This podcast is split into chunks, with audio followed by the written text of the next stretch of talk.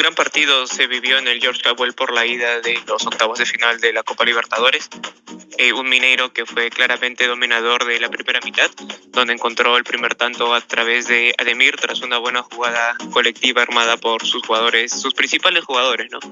Hulk, Ignacio Fernández y el volante argentino demostrando su calidad con un exquisito pase hacia el joven extremo brasileño. Sobre los últimos minutos del, primer tiempo, Emelec levantó un poco. Era un poco ya un anuncio de lo que podía ser el segundo, ¿no?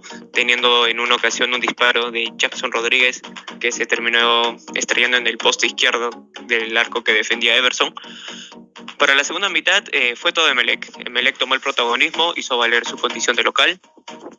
Eh, los jugadores, sus delanteros bastante intensos, bastante dinámicos encontró el empate a través de un penal anotado por el uruguayo Sebastián Rodríguez.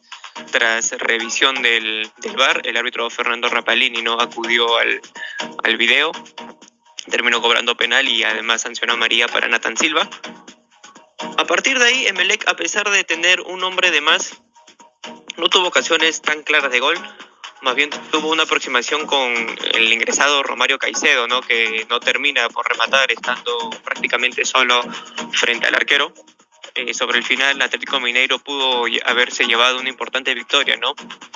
Tras un penal cometido sobre Nathan Silva, perdón, tras un penal cometido sobre Marlon Mejía, sobre Hulk, un penal bastante dudoso, pero finalmente así lo dictaminó el árbitro argentino. Y Pedro Castillo se convirtió en el, en el gran héroe de la jornada, ¿no? Evitando que el experimentado delantero brasileño anote la victoria para el Galo, además que tuvo otras buenas este, intenciones ante los del, ataques del conjunto brasileño.